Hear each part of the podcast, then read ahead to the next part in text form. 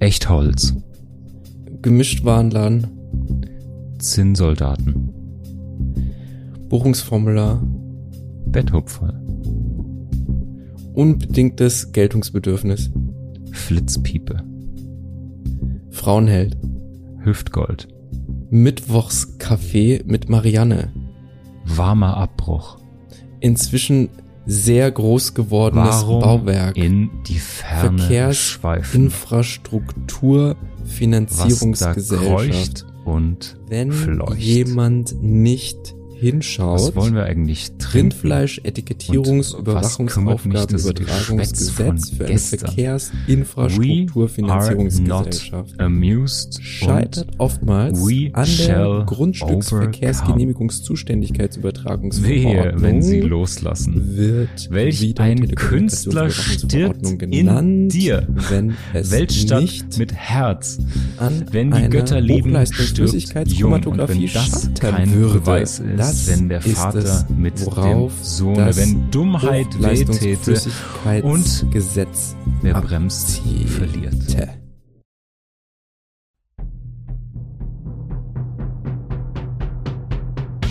Ladies and Gentlemen, es ist hoffnungslos, aber nicht ernst. Sünden, Laster, Sinnkrisen und Verfehlungen sind das Krakelle unseres Selbstbildes. Was tun mit den Rissen, die der Alltag in unsere Wunschbiografie zieht? Dem Unerwarteten, den Fauxpas und Fehler, die wir machen. Wir vergolden die Bruchstellen des Lebens mit Kultur und Kitsch, Philosophie und Pop, Hochmut und Humor. Wo das Schmutzige und das Heilige sich küssen, finden wir das Fugengold. Liebe Fugis, willkommen zurück. Hirat und ich werden euch heute auch mal wieder die Bruchstelle vergolden.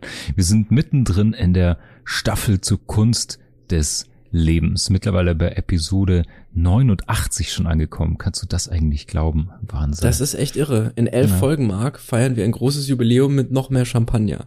sensationell. Ähm, Sehr gut. Das ist, da freue ich mich drauf. Und äh, aber da hört ihr noch mehr dazu, bevor das soweit ist. Mm, Wir wollen uns heute, das konntet ihr dem Intro, wenn ihr ein bisschen Meta seid oder Google-Seite viermal aufgeschlagen habt, ähm, schon entnehmen.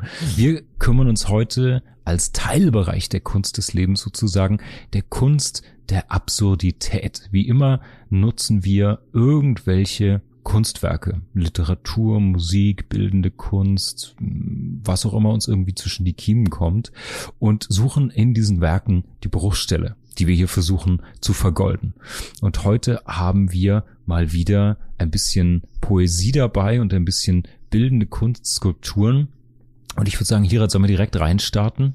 Natürlich, auf jeden Fall. Wir haben ja eine ganze Menge zu erzählen und wie du weißt, kann ich mich schwer kurz fassen und Ja. zusammen kommen wir eigentlich auch nie über das dritte Google-Suchergebnis hinaus. Das können nur die Fugis, die werten Fugis. Und äh, ich muss mich gleich vorweg entschuldigen, wenn ich heute so ein bisschen eine rauchige Stimme habe, rührt das ausnahmsweise mal nicht vom Rauchen her, sondern ich bin tatsächlich erkältet. Okay. Das gibt Gefällt mir die Chance, mal? auch mal zu Wort zu kommen. Das finde ich gut. Hervorragend. Hey, dann Sehr lass gut. mich doch, dann schon dich noch mit, dem, mit einem Kamillentee-Einlauf und einer Marlboro Light. Und ähm, ich fange einfach mal an. Ich habe heute einen tollen Künstler mitgebracht, den ich selbst sehr, sehr mag, der mit viel Humor arbeitet. Das gefällt mir immer gut. Und ähm, mit einem tollen Werk aus einer ganzen Serie.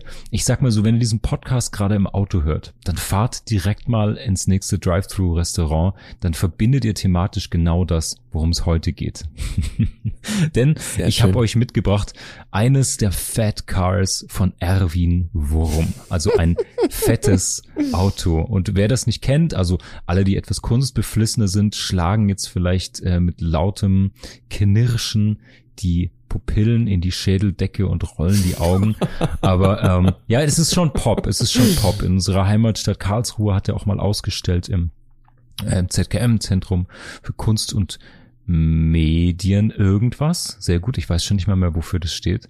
Ich Schande glaube, über mich. Medientechnik. Ich glaube auch. Gutes Museum Ja. auf jeden Fall. Und da standen diese Fat Cars von Erwin Wurm rum und ich habe ich hab die geliebt. Die sind sensationell. Also, wenn ihr die nicht kennt, ihr findet natürlich in den Shownotes wie immer Links zu Fotos. Ähm, in dem Fall Erwin Wurm, zeitgenössischer Künstler, hat eine tolle Webseite, da gibt's auch die ganze Serie. und das ist tatsächlich genau das, was er beschreibt. Es sind fette Autos. Die sind in Lebensgröße, ähm, baut er Skulpturen, die sind lackiert, das sieht aus wie echte Autos. Da ist zum Beispiel ein knallroter Porsche dabei. Das ist auch der, den ich euch in die Show Notes verlinke. Und der ist einfach richtig fett. Und das sieht absurd aus und ganz, ganz komisch, ist ein richtiger Eyecatcher und es ist mit sehr, sehr viel Humor. Und ähm, also das heißt, die Scheinwerfer vorne sehen aus wie so zwei Bauchnabel, ganz zugequollen und die, die alles, der Rahmen ist so dick geworden und die Außenspiegel sind so ganz mopsig eingequollen und die Reifen sieht man kaum noch. Und es sieht einfach aus wie ein adipöses Auto. Ganz, ganz, ganz toll, finde ich.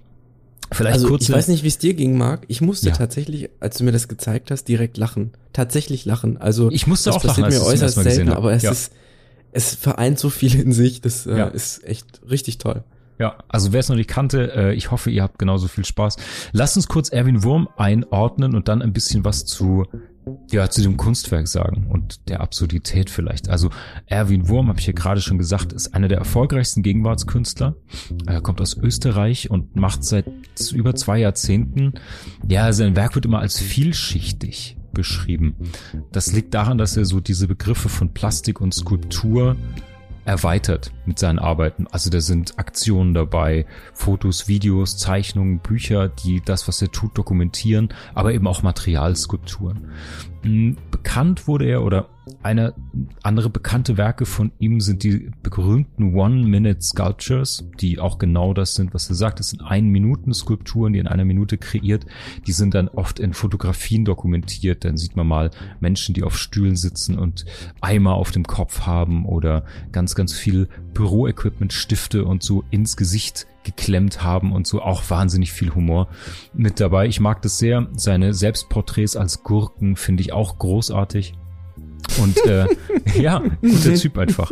Äh, und heute wollen wir uns seine Fa Fat Cars angucken. Und diesen Teil der Serie Fat Objects, er hat nämlich auch fette Häuser zum Beispiel gemacht. Die finden sich unter anderem auch in Japan.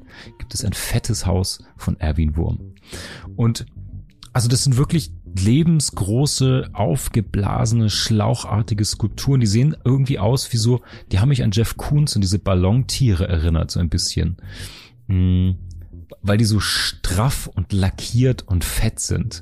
Hm, also sieht einfach aus, als ob dieses Auto an Fettleibigkeit leidet. Und das ist natürlich, mit solchen Arbeiten etabliert sich Wurm natürlich irgendwie als ironischer sozialer Kommentator und macht irgendwie so eine zeitgenössische Mischung aus absurdem Humor und aber auch Parodie von unserer Konsumkultur.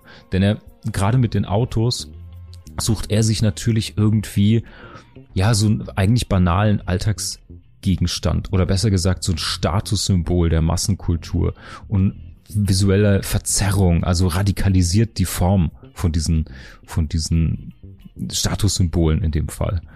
Mm, und er hat das mit ganz, ganz vielen Autos gemacht. Ich fand den roten Porsche natürlich besonders humorvoll, weil das natürlich ein Sportwagen ist, der sonst natürlich durch diese, durch diese sexy, streamgeleinte Form einfach schon ins Auge sticht und den dann noch fett zu machen, ist natürlich doppelt witzig. Er hat aber auch sowas wie kleine Mini Cooper und so auch in fett gemacht. Sehen alle sensationell aus. Ich glaube, mit Opel oder so hat er angefangen.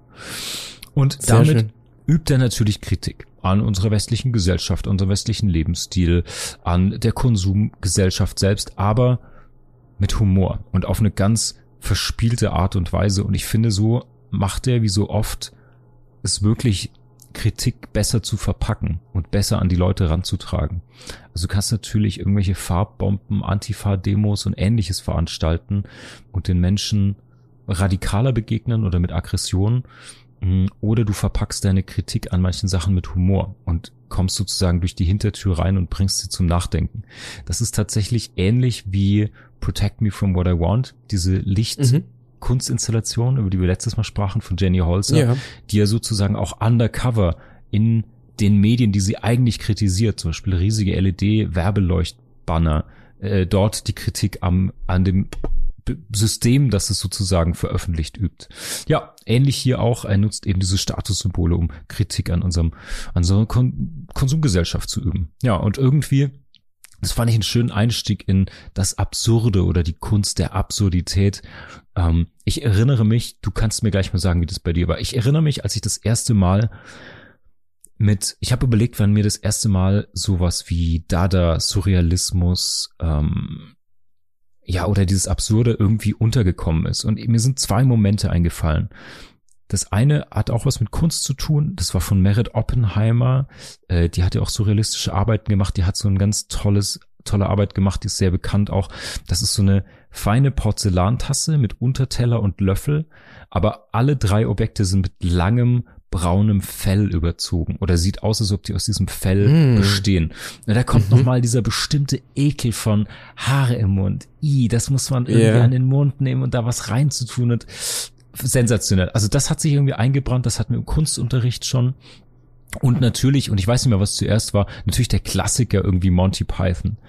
Die zeichnen sich ja aus durch ihre Liebe zum Absurden, durch so einen anarchischen Humor. Also ob im Flying mhm. Circus oder Leben des Brian oder sonst was. Vielleicht habe ich das sogar früher konsumiert und erlebt. Und da sind ganz viele Fragen bei mir irgendwie aufgekommen. Ich fand es total gut, war total fasziniert davon und gleichzeitig mit einer riesigen Unsicherheit konfrontiert.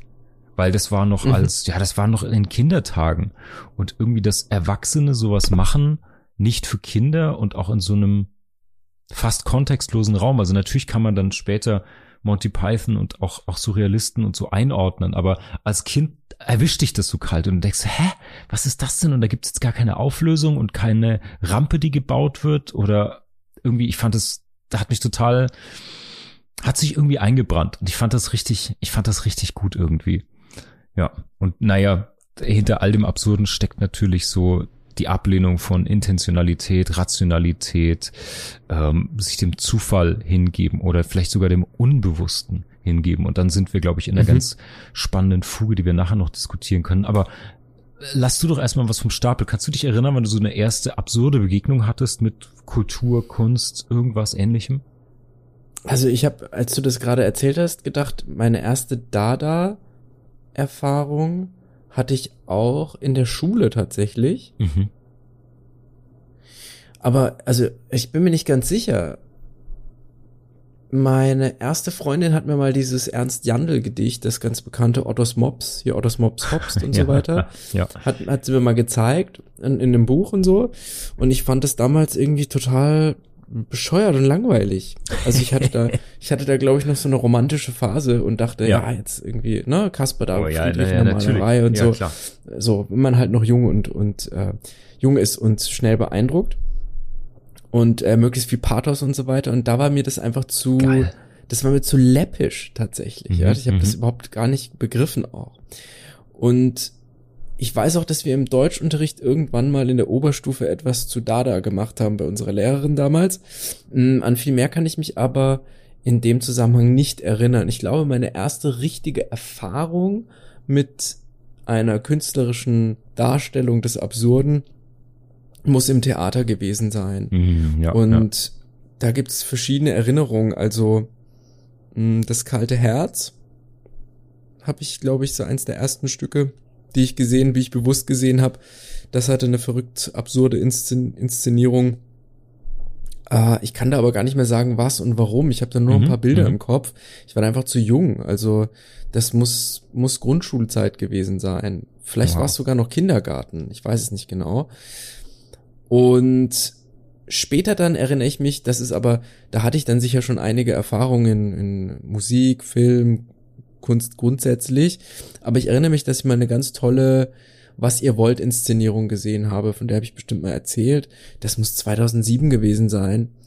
Und die war so gestaltet, äh, wie der Regisseur das immer macht, nämlich alle Schauspieler bleiben immer auf der Bühne, so dass du ganz viele Nebenschauplätze mhm. hast und ganz viel zu gucken hast. Mhm. Da passiert dann zwar nicht viel, aber es passiert die ganze Zeit etwas und das ja. war ganz toll und hat auch in dieses Konzept der Inszenierung und mit in Zusammenarbeit mit dem Text hat es einfach sehr gut funktioniert und und gerade bei Shakespeare hat es toll toll funktioniert es gut und da ist Feste auch einer meiner Lieblingsrollen dieser der der Clown sozusagen ja mhm. also der mhm. der mhm. Narr der hat sich durch absurde Musikeinlagen in das in mein Herz gespielt sozusagen. Okay. Ja. okay. Und das war jetzt aber auch nicht einfach nur um zu zeigen, schau mal, das ist absurd, sondern es hatte ganz feine, ganz feine Fäden sozusagen gesponnen zwischen den einzelnen Erzählelementen. Super, war ganz großartig. Das ist eine der schönen Erinnerungen, die ich daran habe. Weißt du, was mir dazu einfällt? Das muss ich noch kurz loswerden. Ich finde, hm genau das, was du erzählt hast, ist etwas, was immer noch funktioniert. Und zwar hier anekdotische Evidenz direkt aus der Hüfte geschossen. Ich habe, ähm, ich bin ein, ja, Fan wäre jetzt ein großes Wort. Ich schaue gerne die Serie Ozark auf ähm, Netflix. Oh, so die habe ich auch gesehen und bin sehr begeistert tatsächlich. Genau. Da kam doch jetzt unlängst die, die genau, vierte die oder dritte Staffel? Die vierte. Vierte nee. Staffel Teil 1 raus, genau. Ja, ja sehr Und schön. der Hauptdarsteller, der das auch schreibt und produziert und oft auch Regie führt, ist Jason Bateman. Oh, äh, warte, warte, warte. Ja, nee, sag du, sag du, es ist deine Rampe, ich mach's, ich will sie nicht kaputt machen, mir ist nur reingeschossen gerade. Ja. Okay, ich wollte nur sagen, der hat auch einen sehr, sehr guten Podcast, Smartless, mit zwei anderen Schauspielern zusammen. Der ist wirklich, wirklich sehr, sehr gut, wenn man ah, so. äh, auf Humor okay. und Entertainment steht. Aber was ich eigentlich erzählen wollte, weil du gerade sprachst von der Theaterinszenierung, bei denen alle mhm. auf der Bühne bleiben und immer etwas passiert. Und zwar Bateman war bei Jimmy Kimmel in der Talkshow, um mhm. ähm, unter anderem eben die vierte Staffel Ozark zu promoten. Und ja als Einspieler sozusagen, um seine Freundschaft zu dem Podcast Co-Host und ehemaligen Co-Darsteller von Arrested Development Will Arnett. Ähm, die verstehen sich gut und die blödeln am Set immer rum und irgendwie sprachen sie davon. Und er hat als Beleg dessen ähm, eine kurze Szene aus einem SNL-Clip gezeigt. Und da sieht man die beiden im Hintergrund. Und ähm, die sind sozusagen auch vorne spielt sich der Clip ab, die sind eigentlich nur im Hintergrund tätig. Und ähm, der eine haut Jason Bateman total eine runter, weil die so in ihrem Hintergrundspiel drin waren. Also ja, ist eine ganz ja. große Rampe für eine ganz kleine Beobachtung, aber die haben das in dieser Talkshow als als wirklich, also diese diese kurze Stage-Time, die du hast in der Talkshow von zehn Minuten, die ist ja sehr sehr durchchoreografiert, zumindest im US-amerikanischen Fernsehen. Ja. Und diese Anekdoten werden abgeklärt und Szenen rausgesucht dafür und ich finde diesen Moment schön, dass du sagst, so in der Theatertradition ist das ganz normal, da gibt es Leute, die bleiben immer auf der Bühne, da hat man was zu gucken und so. Das ist aber so, das geht so in der Selbstverständlichkeit unter. Oder wird sogar in hm. absurden kleinen Momenten wahrgenommen. Und ich finde diese Empfänglichkeit dafür, wenn es in einem SNL-Sketch plötzlich in der Talkshow diskutiert wird, rasten die Leute aus, weil es mega witzig ist, weil neben der offensichtlichen Handlung, die im Vordergrund stattfindet, im Hintergrund noch so eine so ein Sidequest läuft und da irgendwie ein witziger mhm. Moment entstanden ist. Und da musste ich gerade dran denken, wie schön es ist oder wie empfänglich man dann für so absurde kleine Überraschungen ist, für die man vielleicht gar nicht mehr so die Wahrnehmung geschult hat, weil man irgendwie eher gestreamlinete ja. Medien konsumiert. Ja. Verstehe ich, ja, absolut. Wieso was fiel dir ja. jetzt zu Jason Bateman ein? Ich wollte nur Arrested Development ja. erwähnen. Einfach. Ja, ja. sehr, sehr gut. Äh, genau, richtig. Da gibt's ja durchaus sehr viele Absurditäten, die dargestellt werden. Und ich glaube, die machen auch einen Großteil des Witzes aus, den diese ja. Serie hat. Und diese Absurdität ist nicht nur in der Handlung und in der Art und Weise, wie erzählt wird, dargestellt, sondern tatsächlich auch auf einer ganz technischen Ebene, beispielsweise der Kameraführung. Mhm, und mhm. das fand ich ziemlich beeindruckend. Ich habe auch da eine ähnliche Erfahrung gemacht wie mit Ernst Jandl. Das hat mir ein Kommilitone irgendwann im Studium mal gezeigt. Und das waren so Abende, ich hatte immer zwei, zwei Kumpis, die kamen immer zu Besuch da, in, so über ein Jahr oder anderthalb Jahre, dann hat's alle so in alle Windesrichtungen verstreut. Und die kamen immer zu mir, weil bei mir konnte man rauchen. Und das Interessante war, einer von denen, von den beiden war so ein krasser Sportler ja, der halt einfach sich total für Literatur interessiert hat und vorher Sport studiert hatte, richtig cooler Typ.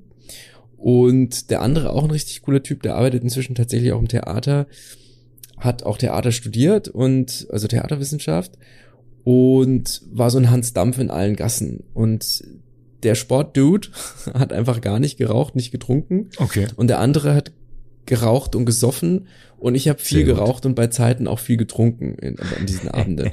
und leider sind diese Abende irgendwann, die waren immer sehr inspirierend, ein bisschen dran kaputt gegangen, dass jeder dem anderen immer was Tolles zeigen wollte. Okay. Schau mal, das finde ich toll und so. Und das uferte dann aber so aus. Also, so als würde ich jetzt sagen, so, wir müssen jetzt wirklich mal das, also sagen wir mal, von Tschaikowski die ersten sechs Sätze von XYZ anhören. Ja, ja, ja, ja. ja, Sechste ja. Symphonie, Pathetik. Müssen wir jetzt ganz zusammen durchhören. So, ja, aber äh, ich bin doch jetzt gerade nur da, so auf ein Glas Wein und ein Bier. Ja. Nee, nee, wir müssen das jetzt machen. Und hier lest mal bitte die 15 Seiten so gefühlt. Ja, ja, ja, Und ja, ja, genau.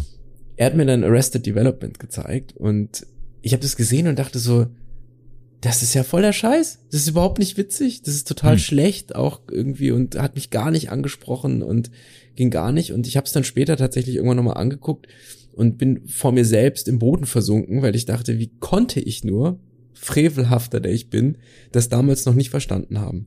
Genau die gleiche Ja, ja. Genese hatte ich auch zu? Arrested Ah, ja. Development. Ja, weil Mhm. man, weil das auf den ersten Blick die Oberfläche wirkt wie so eine Daily Soap fast, bevor man versteht oder sieht, wo der Humor liegt. Weil du genau, wie du sagst, natürlich gibt es oberflächlich irgendwie diesen, diesen Humor und die Jokes, aber da ist ja auch staffelübergreifend über zwei, drei Staffeln Insiderwitze drin versteckt und in der Ja, Kamera ja, ja. im Hintergrund und so. Also sehr, sehr fein gearbeitet irgendwie alles, was man ja, was ich dem gar nicht so zugetraut habe. Also völlige Arroganz meinerseits, äh, völlig übersehen, was da eigentlich dahinter steckt. Ja, total. Aber so ist das mit dem Absurden, glaube ich. Ja, Da sind wir ja, nämlich mit dem ja. Gespräch gar nicht so weit weg von dem, worüber wir eigentlich sprechen. Denn sich einen Zugang zu dieser Ästhetik des Absurden zu verschaffen, ist nicht einfach. Mhm. Und man muss ein bisschen von seinem eigenen Gepäck ablegen können, um sich darauf einzulassen. Also Ja. vieles von dem, was man konventionellerweise kennt und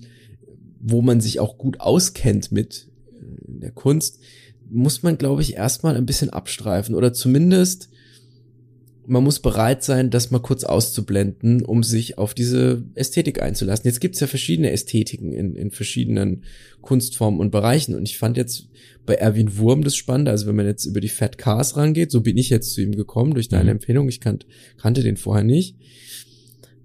Dann, ja, meine erste Reaktion war erstmal lachen. Das ist schon mal gut, unabhängig davon, ob man jetzt über Kunst sprechen will oder nicht, sondern das ist nämlich gut, weil das passiert mir sonst so selten.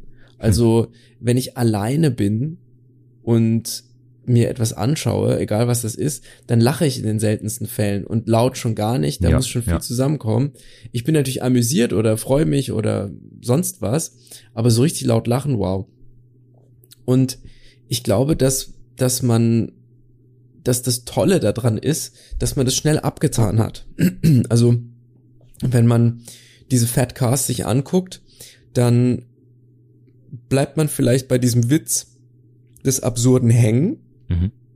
und möchte dann schon direkt weitergehen und sagen, naja, gut, es sind halt fette Autos so. Ja, schön, Mhm. danke. Mhm. Was gibt's denn als Mhm. nächstes? Und ich, ich musste mich erstmal zwingen, ein bisschen dran zu bleiben, um mir diese Form anzugucken und so weiter.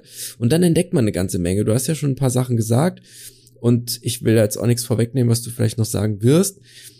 Abseits von dieser Kritik an, an gesellschaftlichen Strömungen, ja, Fettleibigkeit in Zusammenhang mit Dekadenz und so weiter, Mhm. finde ich, dass man gerade die, das, also, dass die Wahl des Autos, es gibt ja das Haus auch, aber diese, diese ganz äh, grundsätzlichen Dinge, sage ich einfach mal, Haus, Ja. Auto, Ja, ja. ganz arg spannend und interessant ist. Und Voll.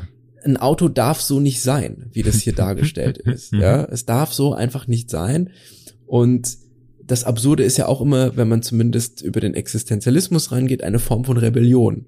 Man rebelliert, man begehrt auf gegen etwas. Und auch wenn das hier vielleicht nicht so angelegt ist, ist es tatsächlich so, dass das also nicht die Fahrer sind, die da fettleibig aus ihrem Porsche steigen, sondern die Autos selbst sind schon fettleibig. Mhm. Ja, und Mhm. damit wird so Kritik deutlich an dieser auch echt ähm, verrückten Automobilindustrie, die ja immer diese schnittigen Formen und glatt und sauber und ja, aerodynamisch am besten und Form und Funktion sind so eng wie möglich zusammengepresst und Design am Beispiel des Autos alleine, also es gibt ja die Designgeschichte des Autos, ja, da Mhm, ist ja schon, mhm, das ist ja mhm. schon paradigmatisch für sich Ja. und das einfach so, so mit so einem Stinkefinger oder so einem Lächeln einfach so aufzuplustern, fett und dick zu machen, so dass man die Form eigentlich gar nicht mehr richtig erkennen kann, sondern nur noch als, ja, als fettleibige, das ist einfach irre cool. Also irgendwie wird auf so eine ganz seltsame Art das Auto nochmal vermenschlicht. Und das ist besonders spannend, weil ein Auto ja sowieso schon, also wenn man so dran denkt, wie man das als Kind gesehen hat, sowieso schon diese, diese Gesichtsform immer schon hat.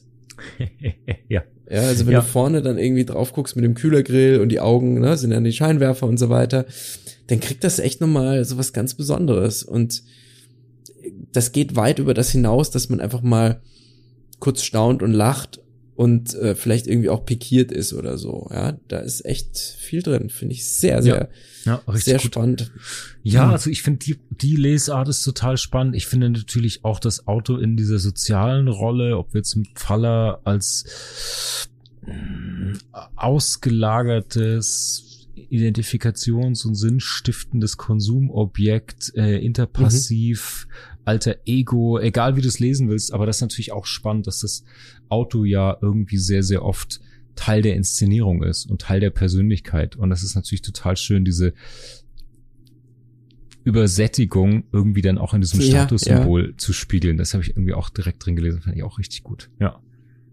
Oh, mir schießt gerade noch was rein. Ich weiß gar Ja, nicht, wie ich jetzt von Übersättigung dahin komme, aber ich habe die spanische Fliege mal. Ah, das ist am BE, ich weiß nicht genau gesehen, eine Inszenierung von na, wie heißt der Typ, der Murmel inszeniert hat? Murmel? Herbert Fritsch, oder? Fritsch heißt er. Kann sein, weiß ich nicht genau. Theaterstück, in dem nur das Wort Murmel vorkommt, sonst nichts. Und der hat die spanische Fliege inszeniert und das auch auf sensationelle Art und Weise absurd mit einem ganz, ganz tollen Bühnenbild. Das hat auch einen Preis gewonnen, wenn ich mich nicht täusche. Also das Mhm. Bühnenbild. Das ist einfach so ein riesiger Teppich. Also über die ganze Bühne geht der. Ein großer Teppich. Von oben quasi so wie wenn man den über den Fenstersims gelehnt hat, gleitet der dann so runter auf die Bühne nach vorne. Und in der Mitte etwa am Übergang, glaube ich, wo, wo der Teppich dann nach oben geht, ist ein riesiges Trampolin. In diesem Teppich drin einfach, das dann auch in der Inszenierung Mhm. eingesetzt wird. Ganz, ganz tolle Inszenierung. Und das arbeitet nur mit absurden Motiven und mit einer absurden Darstellung, so wie es bei Fritsch halt einfach oft der Fall ist. Und Ja. vielleicht, ich weiß nicht, vielleicht gibt es da eine Nähe auch zu den beiden, weil weil die halt auch auf diesen ironischen Witz setzen, der sich in, in der Ästhetik dann auch so stark äußert. Keine Ahnung, aber das kann man mal mit in die Shownotes nehmen. Ich häng's, häng's mit rein. Äh, Ist auf jeden Fall ein, ja, auch eine interessante Sicht Ja. auf den Stoff Ja. der spanischen Fliege. Ja, voll gut. Nice, aber bevor wir weiter ins Absurde tauchen, ähm, was hast du uns denn mitgebracht? Also, ich habe heute wieder Texte dabei. Mhm. Und ich werde jetzt einfach mal ein- einen dieser Texte vorlesen. Es sind sehr viele Texte, die ich dabei habe. Wir müssen nicht alle lesen, aber ein paar vielleicht. Und die lassen sich besonders gut lesen, das kann ich versprechen. Ich weiß nicht, ob ich sie gut vorlesen kann, grundsätzlich eigentlich nicht, aber ich versuche es jetzt einfach mal. Ich bin gespannt. Ich kletterte auf einen Zaun, fiel aber sofort wieder herunter. Ach, sagte ich und kletterte wieder auf den Zaun. Aber kaum saß ich rittlings auf dem Zaun, als plötzlich Wind einsetzte und mir den Hut vom Kopf riss. Der Hut flog über den Hühnerstall und fiel in die Kletten. Das war Text Nummer eins. Mhm. Möchtest du noch einen? Ja, unbedingt. Okay. Dieser Text hat sogar eine Überschrift, einen Titel, Die neugierigen alten Frauen. Eine alte Frau lehnte sich aus übergroßer Neugierde zu weit aus dem Fenster, fiel und zerschellte. Aus dem Fenster lehnte sich eine zweite alte Frau und begann auf die Tote hinabzuschauen, aber aus übergroßer Neugierde fiel auch sie aus dem Fenster, fiel und zerschellte. Dann fiel die dritte alte Frau aus dem Fenster, dann die vierte, dann die fünfte. Als die sechste alte Frau hinausgefallen war, hatte ich es satt, ihnen zuzuschauen und ging auf den Malkewski-Markt, wo man angeblich einem Blinden einen gestrickten Schal geschenkt hatte. Ganz fantastisch, aber jetzt kommt eine meiner Lieblingsgeschichten. Das ist nämlich die erste Geschichte, die ich von diesem Autor nicht gelesen, sondern das erste Mal tatsächlich sogar vorgelesen bekommen Okay, habe. okay. Und die geht so. Eines Tages aß Orlov zu viel Erbsenpüree und starb. Und Krylov, der davon hörte, starb auch. Und Spiridinov starb von allein. Und Spiridinovs Frau fiel vom Buffet und starb auch. Und Spiridinovs Kinder ertranken im Teich. Und Spiridinovs Großmutter geriet an die Flasche und wurde Landstreicherin. Und Michailov hörte auf, sich zu kämmen und bekam Reude. und Krugloff malte eine Dame mit einer Knute in der Hand und wurde verrückt. und Perechstiow, ich weiß nicht, wie man es ausspricht, per, Perech Christoph, Perech Christoph, mhm. erhielt telegrafisch 400 Rubel und wurde so hochnäsig, dass er aus dem Dienst flog. Alles gute Menschen, die nicht Fuß fassen können. Ja. Fantastisch, fantastisch. Diese, Erzähl uns, wer schreibt, wer schreibt den geilen Scheiß? diese Geschichten, diese Fälle, wie sie genannt werden, sind von einem russischen Schriftsteller, nämlich Daniel Charms. Und Daniel Charms war mir gänzlich unbekannt bis vor etwa zehn Jahren. Und ich kann dir nicht viel sagen über seine Bekanntheit. Ich kann dir nur sagen, dass ich glaube 2017 seine Werke in einer Neuauflage, in einer Übersetzung erschienen sind. Vorher war es richtig schwer, da was zu bekommen. Mhm. Jetzt geht das allerdings zu echt sehr satten Preisen. Ich hab, wollte gerne alle haben, aber das war mir dann zu teuer dafür, dass ich kaum dazu komme, richtig zu lesen. Ja. Und habe mir erstmal nur eins gekauft aus der Reihe. Und was muss man zu ihm wissen? Ich mache mal kurz einen Abriss wieder. Also Daniel Charms ist 1905 in St. Petersburg geboren und 42 in Leningrad gestorben und war ein russischer Schriftsteller und Dichter. Und wie gesagt, wer sich für die Biografie dann im Genauen interessiert, die ist wirklich sehr, sehr spannend, kann sich gerne mal den Wiki-Artikel dazu durchlesen oder eben sich vielleicht die autobiografischen Werke gleich kaufen und sich dann darauf einlassen. Mhm er war in weitestem Sinne ein, ein Künstler und wenn man sich sein Porträt anschaut, es gibt ein ganz bekanntes Porträt von ihm und dazu muss ich nicht allzu viel sagen, da schaut er sehr markant in die Kamera. Dann, also wenn man sich das anguckt, kriegt man schon eine Idee davon, wie der so drauf war. Und also, hm, wie mache ich das denn jetzt? Eigentlich gibt es sehr, sehr viele Stationen in seinem Leben, die wirklich interessant sind. Also es fällt schwer, eine Auswahl zu treffen, aber sein Vater, der nach langer Zeit aus dem Gefängnis zurückgekehrt ist und irgendwie die, das Aufwachsen seines Sohnes tatsächlich nur über Briefe mit der Mutter mitbekommen hat, der war eigentlich ein, ein, äh, ja, so eine Art, wie sagt man das denn? Kann man Hausmeister sagen? Das ist irgendwie, glaube ich, nicht der, der richtige, der richtige Begriff. Hm. Aber gut, also er war auf jeden Fall mh, mm, antizaristisch unterwegs und mhm. wurde deswegen verhaftet und als Zwangsarbeiter in ein äh, Arbeitslager gebracht und so weiter. Und die Mutter stammt aus einer alteingesessenen Adelsfamilie. Also da schon echt interessante Gegensätze. Der Vater ist später auch Schriftsteller geworden, tatsächlich. Mhm. mhm. Und genau, Charms ist eben in diesem Umfeld aufgewachsen und der Vater ist sehr gläubig geworden über die langjährige Haft und dementsprechend ist auch Shams mit einer ziemlich strengen Bibellektüre, religiöser Symbolik und so weiter aufgewachsen. Diese Themen finden sich bei ihm auch. Also auch oft das Okkulte tatsächlich in einer, vorsichtig gesagt, dadaistischen Art und Weise der Darstellung. Mhm, mhm. das findet man bei ihm ganz oft. Naja, er hat dann Elektrotechnik studiert, abgebrochen, viel Theater gespielt in der, in der FEKS, das war so eine experimentelle Theatergruppe, in der auch Leonid Trauberg und Grigori Kozintsev, ich kann die Namen nicht aussprechen, man möchte es mir Sei verzeihen. die verziehen. genau, Teil waren. Und da ging es schon los. Also die, die Gemeinsamkeiten, die man dem zuschreibt, also Charms und dieser, also das Werk von Charms und dieser Theatergruppe sind mhm. eben dieses, dieses Spiel mit der Absurdität und diese Übersteigerung des Alltäglichen einfach. Das hast du jetzt in dieser letzten Geschichte, eigentlich in allen Geschichten, die ich jetzt vorgelesen habe, auch schon rausgehört. Ne? Ja, also ja, ja, diese Pointenlosigkeit des Lebens sozusagen, dieses einfache Ablaufen der Dinge, das einfache Passieren ist ein wesentlicher Bestandteil. Und das ist auch genau das, was mich so stark fasziniert hat an den Texten.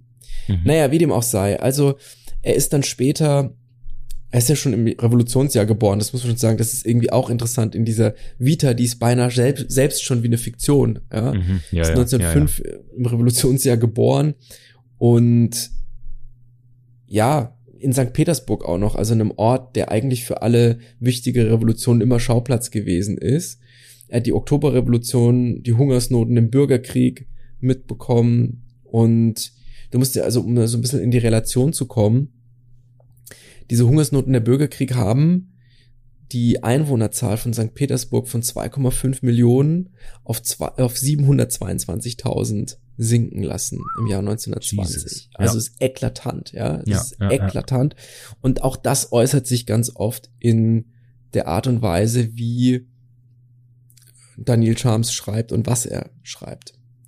Und vielleicht noch, also ich höre jetzt dann auf, das ist dann das letzte. Wie gesagt, es gibt hunderte solcher Dinge, die da interessant sind. Wenn man die so zusammenbringt und sich diese Biografie anschaut, kommt man nicht umhin zu sagen, das ist der Wahnsinn. Diese Biografie, auch wenn sie relativ kurz ist, ist selbst schon literarischer Stoff ja, eigentlich. Ja, ja, ja, und ja, ja,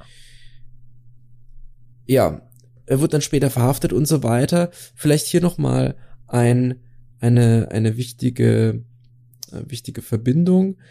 Ähm, es gibt eine ganz enge äh, ja, Verknüpfung zwischen Kasimir Malevich und Daniel Charms. Malevich kenne ich nicht. Malevich, nee. das ist der der Dude, der Kubo-Futurismus-Dude ist das. Ah, ja, dann hat mich mal wieder mein Namensgedächtnis im Stich gelassen. Ja, also wenn du dir die Werke von ihm anguckst, dann dann äh, wird dir das wird dir ja. das ziemlich schnell auffallen. Genau, also da kann man dann nochmal nachschauen, wenn einen diese Connection noch interessiert. Er wird dann aber später wieder verhaftet und ist dann tatsächlich in einer Haftanstalt für psychisch Kranke äh, gestorben äh, und man, also an Unterernährung wohl, man weiß aber nicht, ob er da nicht simuliert hat, um dahin zu kommen, tatsächlich, mm. und ein Pech hatte und so weiter okay, und so weiter. Okay. Also kein einfaches Leben, aber also man muss vielleicht, wenn man sein Werk betrachtet, zwei Dinge mit berücksichtigen. Ich wüsste gerne, wie das eigentlich für, ja, erstens für russischsprachige Menschen ist, zweitens auch für Menschen, die eben in Russland geboren, aufgewachsen sind und so weiter, denn es gibt eben da wie für viele Autoren aus dieser Zeit aus Russland zwei Arten von Texten, nämlich diejenigen, die eben im Inland gedruckt wurden und die, die im Ausland gedruckt wurden. Mhm, mh, mh. Und ja, das ist auch nochmal spannend, hm. Wie, die, wie die so gestaltet sind. Ja, ja. Er hat ja, auch total. Gedichte geschrieben, abseits von Prosa, aber auch eben so, ja, theatralisierte Dichtung wird es genannt. Also so wie, wie so Ausschnitte, wie so, wie so Fetzen von Dialogen. Mhm. Sehr, sehr, sehr interessant. Hat sehr viel onomatopoetisch und phonetisch gearbeitet. Ja, ja, ja, auch, auch in den Gedichten diese äh, Wortwahl, also jetzt natürlich in der Übersetzung schon, aber wir gehen mal davon aus, dass die, dass die on point ist irgendwie mit dem Zerschellen der alten Frauen mm. und so. Das mhm. ist alles ja. so, das macht es ja auch. Ich fand die Lesart so spannend, die du gerade gesagt hast, so dieses nüchterne Aberzählen von Tatsachen. Das ist natürlich mhm. auf einer inhaltlichen Ebene genau der Fall. Aber auch hier der Humor. Wir mussten lachen, ob dieser tragischen Umstände. Mhm. Ähm, und das liegt ja auch nur an der Wortwahl, an der Darbietung. So, also das ist so ein verbindendes Element, finde ich, vom Absurden. Ein Zugang über, den gibt's über das Schockierende, ähm, den gibt's aber auch über den Humor irgendwie. Und das finde ich gerade so, finde ich gerade so schön bei den beiden. Ich muss übrigens Richtig, mal sagen, ja. Hirat, dass seitdem ich dich kenne aus Schultagen noch, ja. dass du auf diese Art von, von Kunst flashst, war mir klar seit, ich glaube, der sechsten Klasse. Weil ich weiß nicht, ob du dich erinnerst, wir haben ständig das ist ja ein so schönes Kompliment, Spiele gespielt. Ja, du hattest schon, ja, schon in der fünften, sechsten Klasse hattest du immer so abstrakte kleine, ich glaube, wir sprachen jetzt schon mal drüber. Du hattest, wir hatten so dieses Spiel in der Schule, vielleicht ja. für alle Fugis, die neu dazukamen. Wir haben uns immer Zettel unter der Bank hinweg durchgereicht und Richtig. das Spiel war so, dass du abstrakte, absurde, teils figurative, teils mechanische Dinge gezeichnet hast. So Skizzen irgendwie, ne? Skizzen Ach, von, ja. von, also so, keine Ahnung, der, der Kinder Da Vinci auf Crack, so ein bisschen. Das sah immer aus, als ob die was können, aber es war völlig dada und die konnten gar nichts und Verzierungen und, und dann hing da noch eine Hand dran oder ein Fuß oder ein Bullauge oder völlig absurde Sachen. Du hattest diese, diese Reihe, diese Werksreihe, Eniel genannt. Und meine Aufgabe bestand darin, ein Wort oder einen Satz zu dieser zu dieser Dada-Skizze zu machen. Und damit Richtig, haben wir uns und die waren ungeheuerlich gut. Ja. Das, ich erinnere mich heute noch, der, der gute Freund J von uns hat die alle Ja. mal aufgehoben. Nein. Aber ich glaube, er hat sie nicht mehr. Also er hatte sie, als wir im ersten Semester Verteufelt. zusammen noch studiert hatten, hatte er die noch. Verteufelt. Das, Ah. das war. Nee, aber vielleicht ist der 2005 Mythos, so, vielleicht ja. ist der Mythos an dieser Stelle sogar noch wertvoller als das, als das Richtig, eigentliche. Werk. Aber ich fand das so und deswegen war mir das klar irgendwie. Wir hatten beide so einen kleinen Zündfunken Irrsinn in der Hosentasche äh, und konnten das natürlich überhaupt nicht verorten Richtig. damals. Also das, das war ja noch ohne Ahnung von Dada oder so natürlich was ganz anderes. Aber deswegen wundert es mich gar nicht, dass du heute auf ähm, ja auf, auf, auf Daniel Charms und, und andere flashst und wir darüber auch so gut connecten, weil ich finde, das war natürlich, das Total, war ja. natürlich in Kinderschuhen so eine Lust an diesem, was passiert eigentlich, wenn wir uns mal Genau. befreien von das muss so und so. Also ich fand dieses, das erinnert mich gerade sehr Flashback Irre. an unsere fünfte, sechste Klasse Experimente. Ja. Ich, du konntest ja schon immer total gut zeichnen und malen und ich habe dich dann irgendwann auch mal, gab es auch so ein bisschen umgekehrt, dass ich dich dann gebeten habe, Dinge zu zeichnen. Und du hast in Stimmt. so Kurzskizzen, also wirklich so 10 Seconds irgendwie, ne? So hast Mhm. du rausgeballert und du hast irgendwann mal einen Hausmeister mit so ganz dicken Füßen gemalt, das weiß ich noch. Und das war so lustig. Das war so lustig. Für uns beide, muss man sagen. Für, Für uns beide, genau. Und auch in dieser Situation so, äh, das dann zu rezipieren, was man da vor sich hatte. Und ich habe einmal diese, diese komische Skizze gemacht, von der ich selber nicht wusste, was sie Mhm. eigentlich genau ist, hab's dir einfach so zugeschoben. Und dann hast du, das weiß ich noch, das, das finde ich heute noch witzig. Ems Vater versucht mit dem Schneemobil aus dem Gefängnis zu entkommen. Und es hatte halt eine Referenz auf ein echtes Ereignis. Und da wurde mir klar, als ich das gesehen habe, verflucht, das sieht wirklich genauso aus.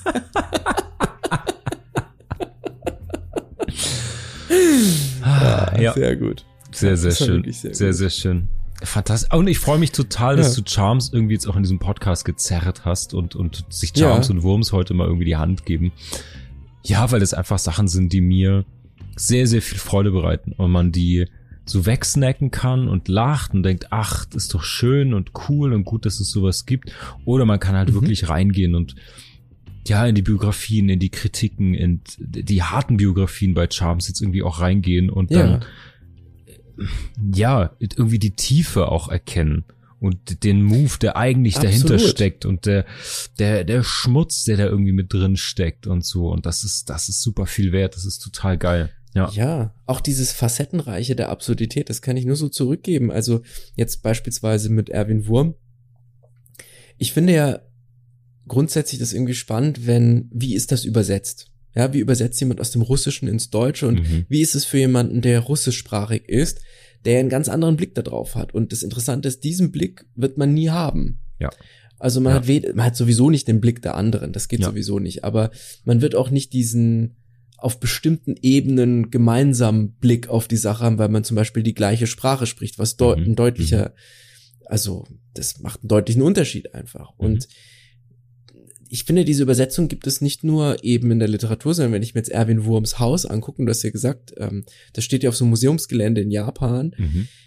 wenn das Leute ansehen, die in der japanischen Kultur groß geworden sind, Japanerinnen und Japaner, Das kickt für die noch hat mal das ja anders, noch mal eine- glaube ich. ja, weil der Ja. Haus einfach schon eine völlig andere Semiotik hat, ja, Ja. und und das ist irre spannend, weil auch das ist ja irgendwie dann eine Übersetzungsleistung im Endeffekt und Mhm. auch warum ist warum steht das Haus dort im Museum, wo es steht? Das Ja. ist ja auch schon dann eine bestimmte Lesart, also auch eine bestimmte Übersetzung im Endeffekt. Und da sind wir wieder bei bei Foucault, bei Foucaults äh, wundervollem Zitat, schon das gesprochene Wort oder das Wort selbst ist schon eine Interpretation eigentlich. Mhm. Ja. Mhm. Und äh, Dicker, du hängst noch in der Ja, Folge also- letzte Woche, aber ja, stimmt. ja, ja, ja, schon, ja. Also mal ein kleines Beispiel. Ich lese nicht das ganze Gedicht vor, weil das einfach jetzt nicht notwendig ist, aber Ja. das Gedicht ist, heißt Geiz und ist auch von Daniel Charms und äh, das hat einfach nur vier Strophen, äh, vier, Ver Verzeihung, ich lese jetzt einfach nur die ersten vier Verse. Ja. Die gehen so. Menschen schlafen, Udler, Mutler, über Menschen kreisen Adler. Punkt. So. Und jetzt ist die Frage, Udler, Mutler? Hm. Was ist das für eine Übersetzung?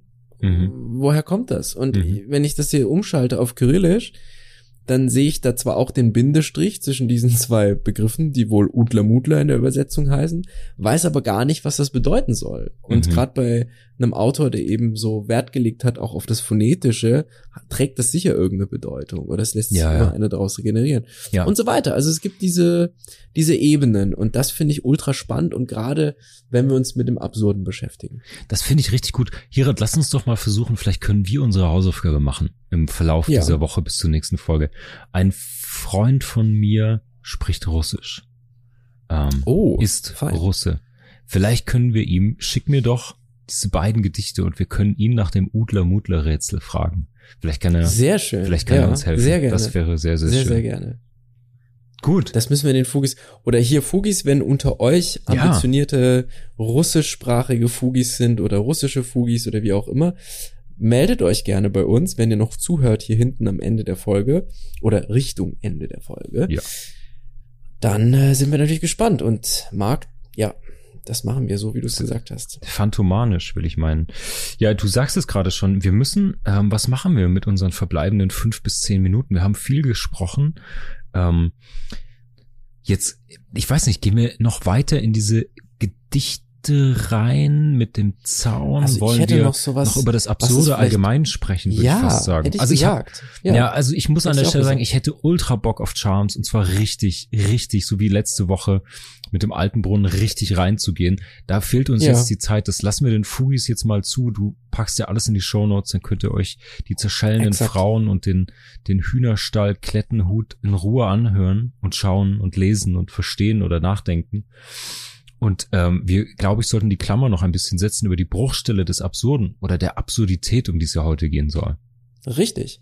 Also man kommt mit dem Gespräch über das, was Absurdität im philosophischen Sinne bedeutet, hin zu einer guten Methode oder einer guten Erklärung zum Knacken dieser Texte oder zum Verstehen dieser Texte, je nachdem. Okay, shoot. Ersteres oder letzteres will. Und wir benutzen, oder ich benutze zumindest, weiß gar nicht, ob das alle so machen, aber ich habe so den Eindruck, ich benutze das Wort absurd sehr oft. Im Alltagsgebrauch ist das bei mir total drin. Ich sage häufig, das ist doch eine absurde Idee oder absurd, wie kommt man denn da drauf oder absurd, sowas kann man doch nicht tun und so weiter und so weiter. Und wenn man mich aber fragen würde, erklär doch mal Absurdität, dann könnte ich es eigentlich nur, indem ich sehr weit aushole und dann gar nicht so gut erkläre im Endeffekt. Aber was heißt denn absurd? Ich benutze es ja synonym für, für ganz viele verschiedene Dinge. Also für, ja, so der Logik widersprechend Mhm. oder vielleicht übertrieben oder Mhm. völlig daneben, Mhm, ja, irgendwie sowas. Und ich glaube, das wird dem Ganzen nicht gerecht. Ich Ja. will an der Stelle nochmal eine Klammer machen, denn interessanterweise kommt man ja damit zu Camus, Exakt. der so, Exakt. bei dem ist das ja zentraler Begriff in der Philosophie und Lasst habe dann alle Hoffnung fahren. Ja. Ganz genau. Und da habe ich so das Gefühl irgendwie, oder ich habe nicht das Gefühl, ich bin drauf gestoßen, so, dass ganz viele der Künstler, Philosophen etc., mit denen ich mich beschäftige, da irgendwie in diesen Kanon der Freunde des Absurdismus sozusagen Ja. hineingehören. Ja. Und das war aber gar nicht so ausgewählt von mir bewusst. Und ich finde das immer eine interessante Entdeckung. Das, so hatte ich das auch mit Mendelssohn und Bach beim, beim Musikhören, dass ich ganz naiv zu einem guten Freund gesagt habe, oh, krass, äh, habe vorher nur Bach gehört und jetzt höre ich Mendelssohn und ich finde aber Mendelssohn ganz toll wegen da da da da. Da meinte er, ja klar, ist doch logisch, die Ableitungen hm, hm, gehören ja zusammen und fand Bach ganz toll und hin und her. Mhm, mhm, mhm. Und so ist es ja auch. Also, und das sind viele Leute, die bei uns schon zu Gast waren. Heidegger zum Ja, Beispiel. ja. Oder Kierkegaard oder Albert Camus, aber auch Daniel Charms und zum Beispiel der von mir sehr geliebte Wolfgang Hildesheimer, Hm. Jean-Paul Sartre, Samuel Beckett und so weiter. Also, da gibt's eine wirklich, Dürrenmatt können wir jetzt auch noch mit reinnehmen. Ja, Das sind wirklich, ja, interessante Ansätze, die diese Denker, Philosophen, Künstler etc. hatten. Voll. Und ich finde, damit sind wir nicht nur dabei, sondern irgendwie auch in einem, in einem total zeitgemäßen popkulturellen und, und medienkritischen Diskurs. Weil auf der einen Seite Kierkegaard, Camus und so weiter, Aber dahinter steckt ja unter anderem so ein Zusammenhang von Sinn und Wert. Also alles, was Sinn macht, was rational ist, was Sinn ergibt, ist auch ein Wert. Sei das mhm. die von uns so oft diskutierte, das Streben nach Selbstoptimierung über Fitness, über Ernährung, über was auch immer, bis hin zu Wertekonservatismus oder neuen Werten, die gerade hinterfragt werden oder Cancel Culture, die neue Werte reindrückt oder ja, also diesen überhaupt, es geht ja oft um Werte irgendwie in dem, was wir hier an, an Bruchstellen vergolden möchten und auch irgendwie um natürlich das Alte und das Neue und ich finde, das Absurde mhm. meandert zu schön dazwischen, weil irgendwie, was Camus und viele andere natürlich auch sagen, ist, dass Sinn kann ein Wert sein, muss es aber nicht und das finde ich ist das Schöne oder die Chance oder ein Stückchen Gold, was man da irgendwie finden ähm, finden kann.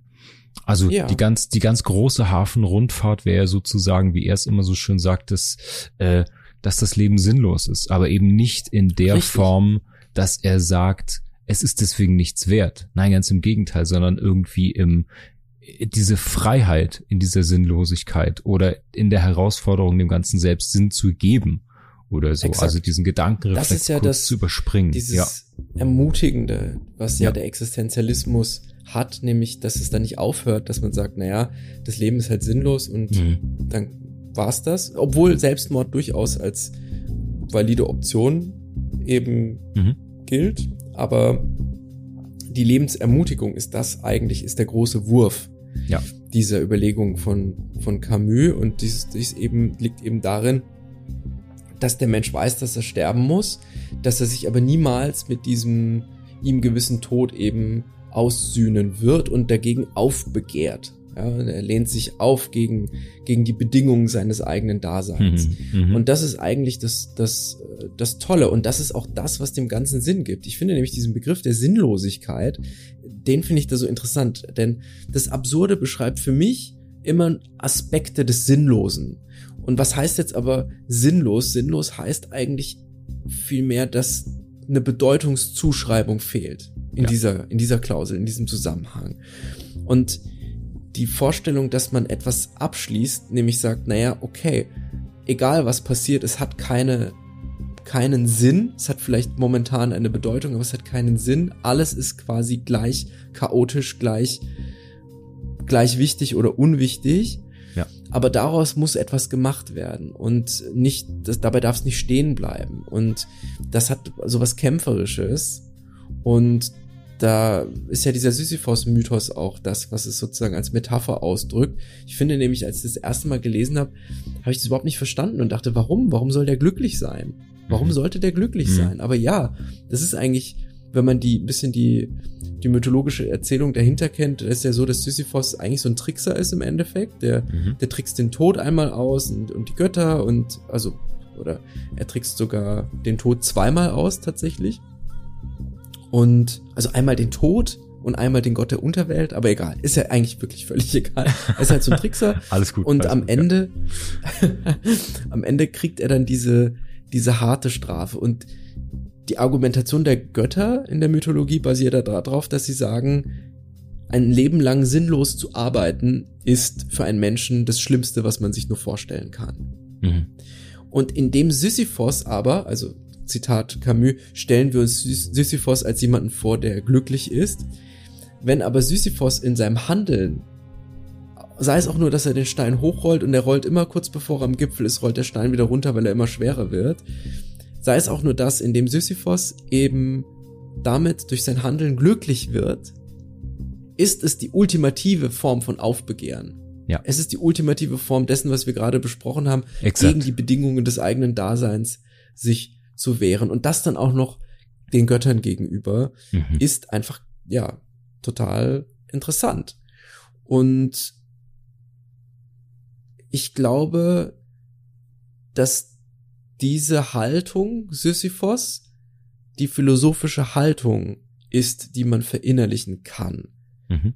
Denn das ist auch das Interessante, der Existenzialismus ja eine der wenigen philosophischen Strömungen, die wirklich Angebote macht, die zumindest bedingt umsetzbar sind. Mhm, ja. Und nicht in Form von ultimativen Formeln. Das haben ja viele andere Strömungen versucht und deswegen ist ja jetzt auch gerade der Stoizismus sowas, was ja total beliebt ist, weil das scheinbar irgendwie ganz gesetzhaft ist und man muss nur das und das und das befolgen und dann kann man sozusagen äh, ja unempfindlich werden für Schicksalsschläge, so ganz ja. krass formuliert. Ja. Ne?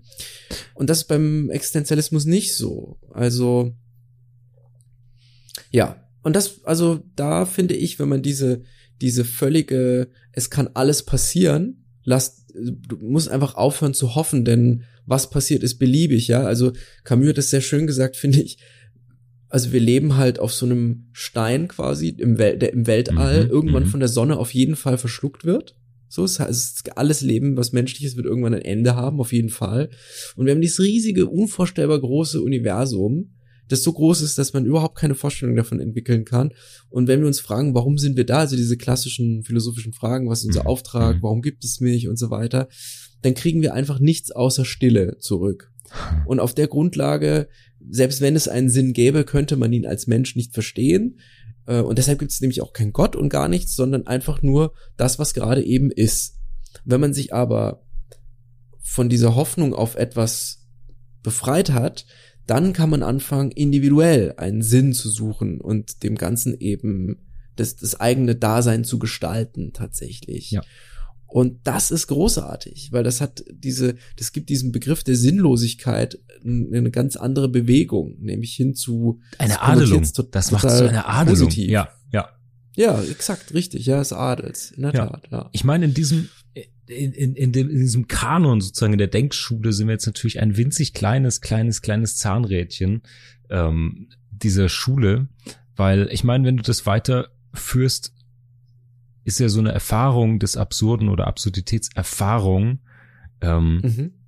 sogar notwendig für ein glückliches Leben. Also nicht nicht ausreichend, nicht hinreichend, das zu erfahren, aber das ist sozusagen der Kickoff, der Firestarter. Du musst einmal in dieses, in diese schwarze Leere schauen und dann kannst du so die Nähe zum Jetzt, zum Hier, zur Welt zurückgewinnen und eben nicht den großen ganzen Sinn suchen, sondern in dir stiften, den individuellen Richtig, sozusagen. Ja. Und deswegen ist die Erfahrung des Absurden, ob nach Camus oder nach Fugengold oder wie auch immer, natürlich ein sensationeller ja, Firestarter Richtung, Richtung Sinnstiftung und selber Sinn erfahren und in dem Fall natürlich die ultimative Bruchstelle vergolden. Ja. Richtig, ganz genau. Und da, also, das, ich finde das umwerfend. Also die, die Texte und auch die äh, Skulpturen von Wurm, die beschreiben wirklich, ich finde Wurm und Charms kann man super nebeneinander ja. stellen. Ja. Also diese, diese äh, eine Minute, One Minute Sculptures heißen die, ne? Hast du gesagt? Ja. ja die, die sind ja wie diese Kürzestgeschichten von Charles, mhm. wie diese Fälle ja. im Endeffekt, ja? ja. Die, die transportieren diese gleiche Materialität und dieses, die gleiche Form von Existenz. Und das finde ich, ja, spannend, dass man das gleichermaßen beobachten kann. Also, ja, diese, also das Absurde sich anzugucken, man, wir haben jetzt gar nicht über das absurde Theater gesprochen, das ist ja eigentlich so der große Aussteller. Also Ein sich damit zu beschäftigen, führt einen wirklich auf exis existenzialistische Routen. Ja. Und ich finde, damit kann man sehr gut erklären, wie diese Situationen halt, was die ausdrücken sollen. Oder man kriegt ein Gefühl dafür. Die sind da halt einfach, ja. die ja. existieren. Ja. Und das allein schon irgendwie so zu verstehen, das finde ich, äh, ja. Naja, ich komme wieder ins Schwalabern. Alles gut, alles gut. Ich glaube aber ehrlicherweise, wir haben für diese Episode nach einer knappen Stunde unseren Zenit erreicht. Also entweder wir müssen ich noch mal Pulver ganz verschossen, schon ja, ich, in den ersten ich, fünf Minuten. ich auch. Der Rest ist Impro, ja. Ja, absolut. Naja, dafür, dafür schalten die Leute ein. ja. ja. Nee, aber ich glaube, wir haben einen, einen ganz schönen Auftakt als Schlusspunkt gesetzt. Ich glaube, wer jetzt sich über Charms und Wurm und einen Spaß und Humor und das ist Absurde, was Neugier weckt, wenn wir da ein paar Leute reingezogen haben und es dann noch so ein bisschen in Kontext gesetzt haben mit Camus und Sinnstiftung, dann haben wir für ein Stündchen vielleicht was vom Zettel streichen können. Das ist doch nicht schlecht. Bevor wir es jetzt mit dem Arsch einreißen, was wir mit dem Mund aufgebaut haben, würde ich sagen, wir decken alle zu, gibt noch einen Kuss auf den Arsch und dann sagen wir gute Nacht. Was meinst du davon? Ich finde das ganz, ganz hervorragend. hervorragend. In diesem Sinne, Fugis, ey, was ein Ritt durch wie würden jetzt, wie würde der Volksmund sagen, ein Ritt durch Absurdistan. Ganz schlimmer Begriff, aber der musste einmal fallen. ähm, aber Volksmund ist auch schon ganz schön schrecklich, aber ich verstehe voll, was du meinst, ja. ja. Es klingt so nach Kreuzworträtsel. Bei einer Erklärung steht dann da einfach in Klammern Volksmund. Ich muss bei diesen ganzen Begriffen, abgesehen von diesem Wort Volk, bei dem man immer kurz zusammenzuckt natürlich, mhm. immer an ja, die Bildzeitung denken, die alles immer zum Volks irgendwas erklärt. Das klingt wie auch wie oh, so eine Mese-Aktion, aber da gibt's ja immer dann so die Volkszahnbürste oder so. Das ist so eine äh, sponsored, sponsored Content-Sache, dass irgendein Anbieter dann der Bildzeitung Geld gibt, um ihr Produkt als Volks irgendwas zu positionieren. Also, Liebe Chef-Bildredaktion, nach einem harten Jahr, wenn ihr ein paar Kreuzer braucht, sagt Bescheid. Vielleicht könnt ihr uns zum Volkspodcast ernennen. Ähm, ich spreche nochmal mit den Vorstandsvorsitzenden im Aufsichtsrat und dann gucken wir, ob wir das hier machen in der Fugengold-Redaktion. In diesem Sinne, liebe Fugis, fühlt euch eingekuschelt, das Fußbad blubbert unter euch, äh, Küsschen aufs Ohr und wir hören uns hier nächste Woche Sonntag wieder. Bis dahin war's für diese Woche. Wir hoffen, wir können einige Bruchstellen für dich vergolden. Schicke uns gerne deine Fragen und Gedanken per E-Mail oder DM. Wenn dir unser Podcast gefällt, kannst du auch Patreon unterstützen. Mehr Gold gibt es auf www.fugengold.de und überall, wo es gute Podcasts gibt. Cheerio, Fugis! Der Kultur- und Wissenspodcast Fugengold wird produziert vom Sweet Spot Studio.